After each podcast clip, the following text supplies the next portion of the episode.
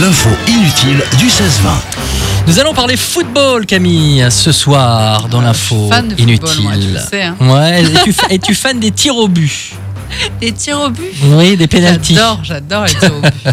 Des chercheurs londoniens ont eu l'idée saugrenue de se pencher sur les séances de pénalty, clôturant les matchs de foot les plus serrés. Et évidemment, le monde du foot s'accorde à dire que rien n'est plus injuste et frustrant qu'une défaite au terme de tirs au but. Tu es d'accord, Camille? Tout à fait. C'est très frustrant. Alors, peut-on mettre un peu de chance de son côté? Est-ce possible? Bien, visiblement, oui, un tout petit peu.